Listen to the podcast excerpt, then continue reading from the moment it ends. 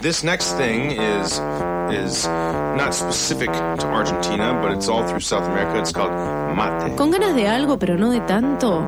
Eso que falta son un puñadito de noticias antes de las 4. Noticias en eso que falta.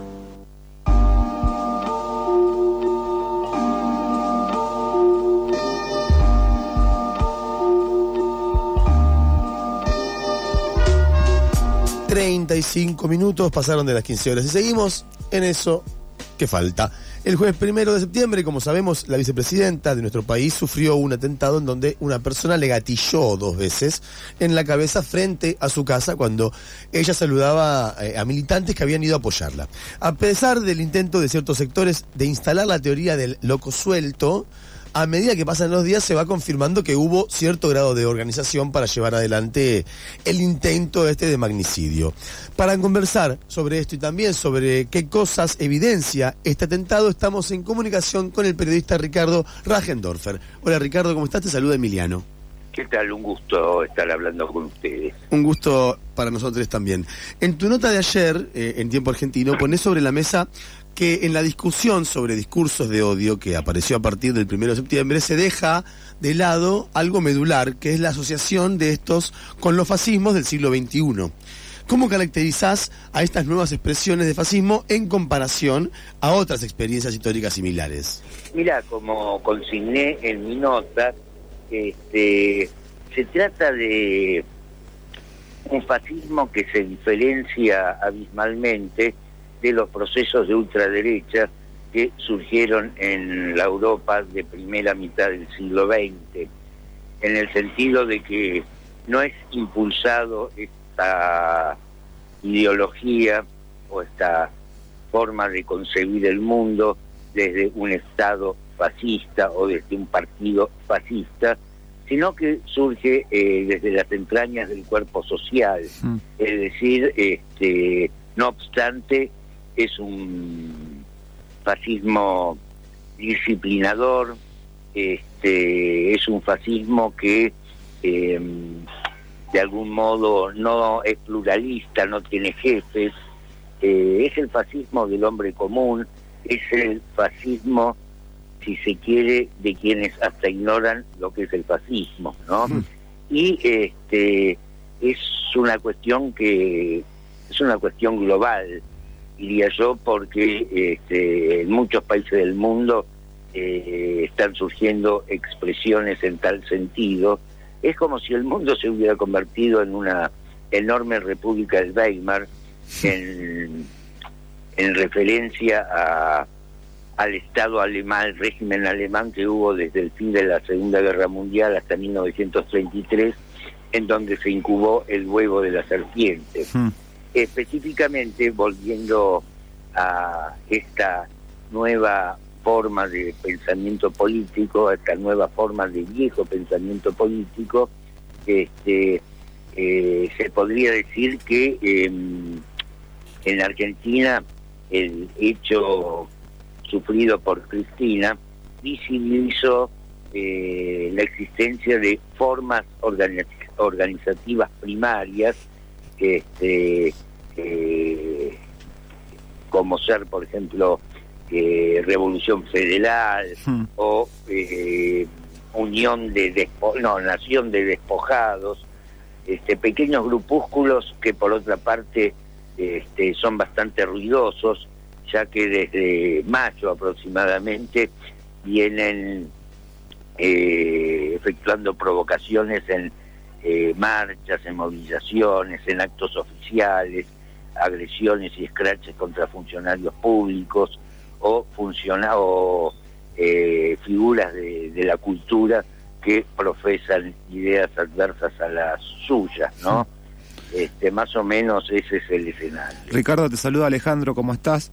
me, me, parecía interesante ayer cuando leíamos la nota que escribiste en Tiempo Argentino eh, sobre o sea, la caracterización que haces o lo de que lo que desprendés desde del concepto este de discursos, discursos del odio, un, concepto que empezó a circular con mucha intensidad eh, y, también se vinculó mucho con los medios de comunicación, viste, como que enseguida el foco se puso en, bueno, qué medios eh, reproducen discursos de odio y lo que nos daba la sensación un poco en relación a esto y también por eso nos parecía interesante como vos lo sacabas de, esa discusión y lo ponías en, bueno, esto está en, es el manifiesto de nuevos fascismos ¿Cómo crees que se puede abordar el tema de los discursos del odio sin caer, en la fácil tentación de acusarse de diferentes posiciones como agitadores de discursos de odio?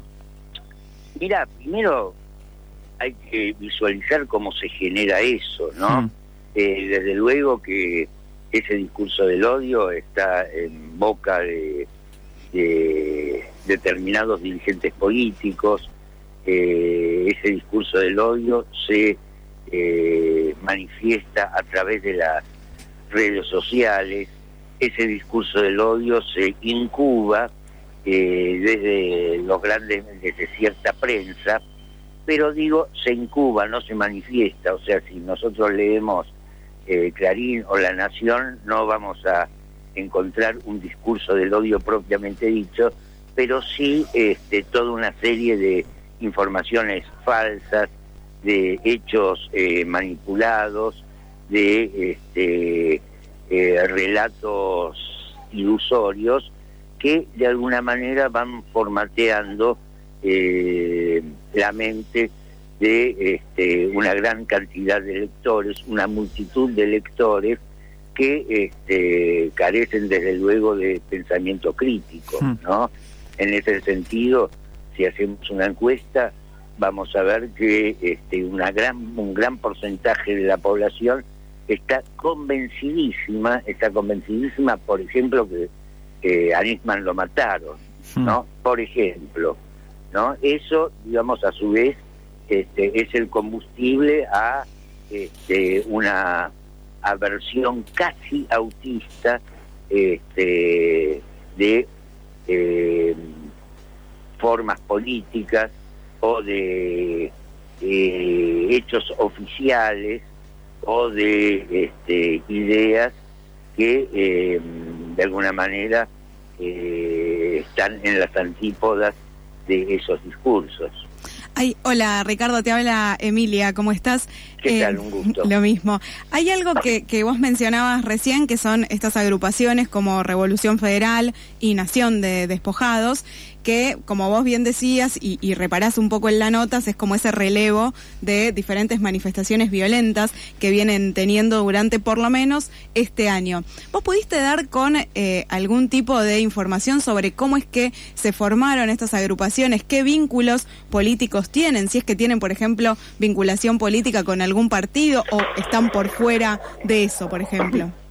Bueno, muchos personajes... Este, eh, que forman parte de, esos grupos o muchos influencers de ultraderecha este, o organizaciones un poco más grandes como eh, jóvenes republicanos, que es el ala juvenil de Unión Republicana, que es un grupo, una agrupación del PRO fundada y dirigida por el diputado neuquino Francisco Sánchez, que es este el que pidió la pena de muerte una vez que terminó el alegato de Luciani. Bueno, ahí ya tenemos uno, ¿entendés? Un diputado del partido opositor más grande que existe en Argentina.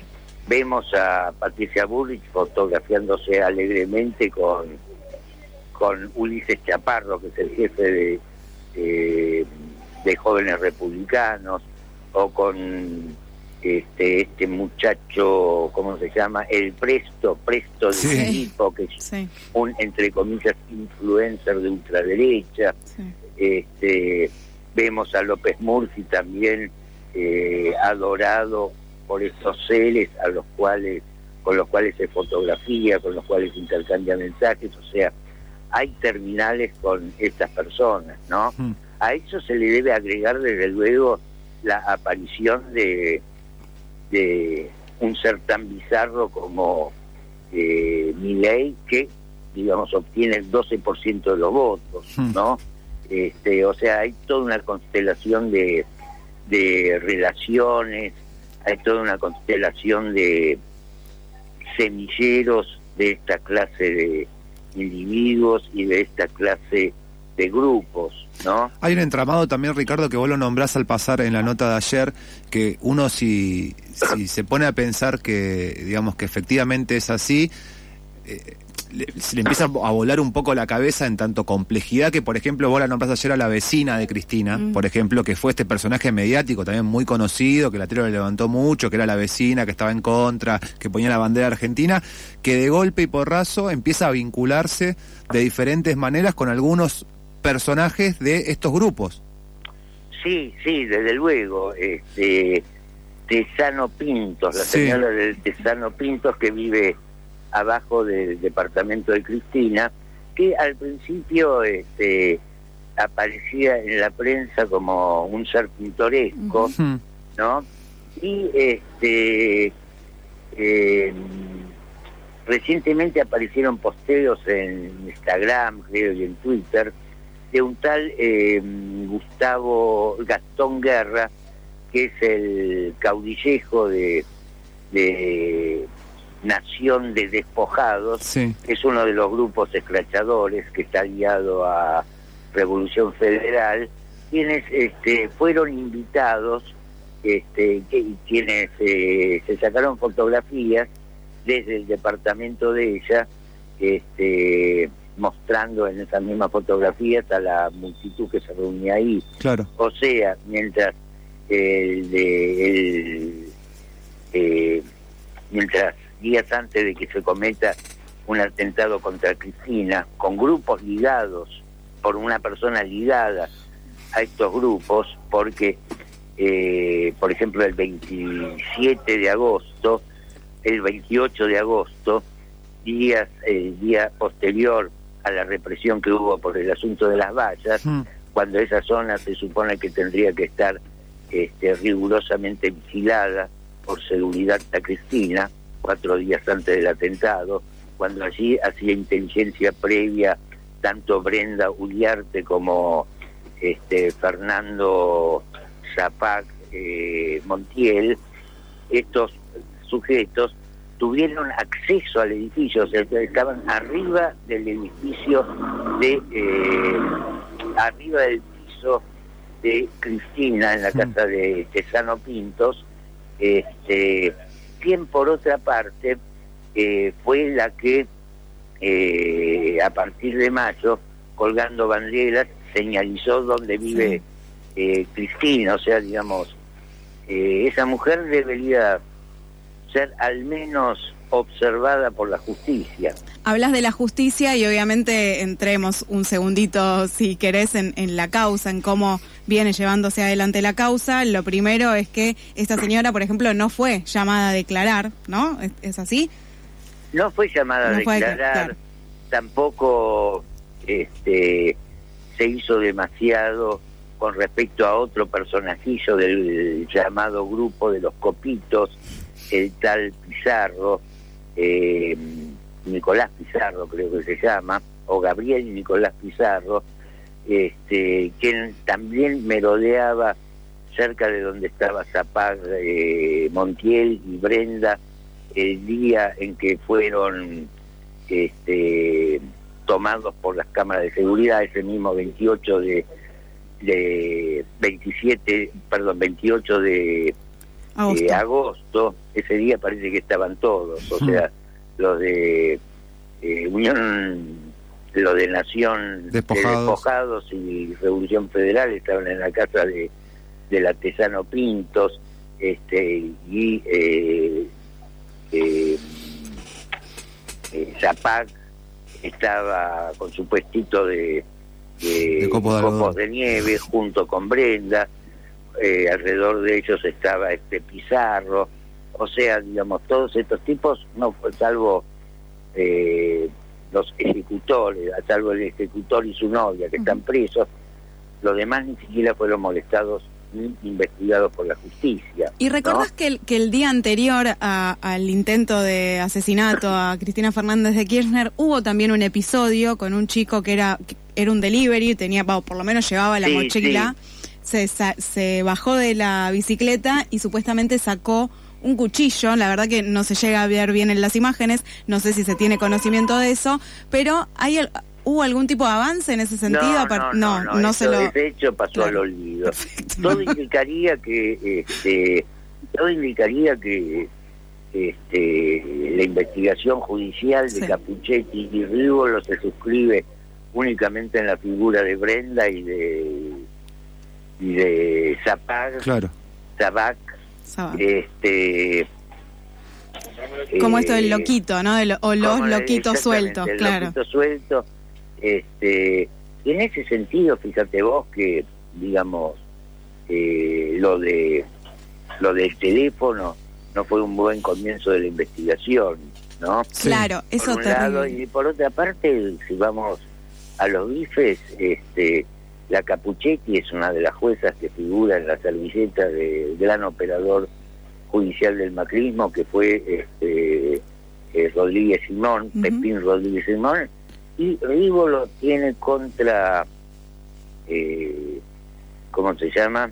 Contra Fernanda, eh, contra Cristina, aproximadamente, no, aproximadamente no, exactamente 146 denuncias, este, absolutamente todas antojadizas, pero bueno, digamos, espero que pese a ello este, tengan la voluntad de investigar eso como corresponde, cosa que parece no ser posible hasta ahora. Ricardo, muy probablemente, si te parece, eh, y te lo decimos al aire, te vamos a seguir llamando para seguir enterándonos un poco sobre todos estos avances en la causa. Y también nos parece interesante ir desarmando la idea de de esto de los loquitos sueltos, las loquitas sueltas y empezar a tomarnos un poco más en serio lo del surgimiento quizás de nuevos fascismos eh, capaz más eh, silvestres en Argentina para tomarlo con la, la dimensión que lo deberíamos tomar.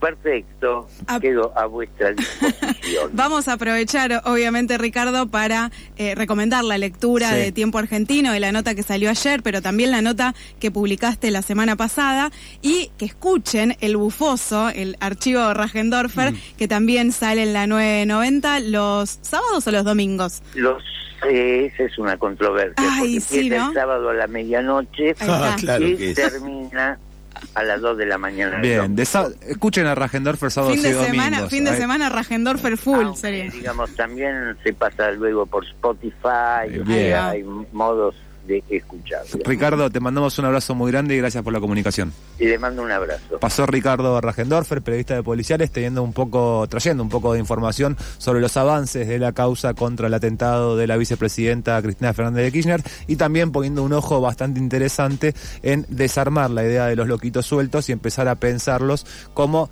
nuevos surgimientos, quizás de fascismos eh, novedosos a lo que teníamos, lo que estábamos acostumbrados, para dejar de eh, ubicar, digamos, la responsabilidad individual en una persona que fue gatillo y empezar a entender el problema un poco más desde una complejidad un poco más interesante.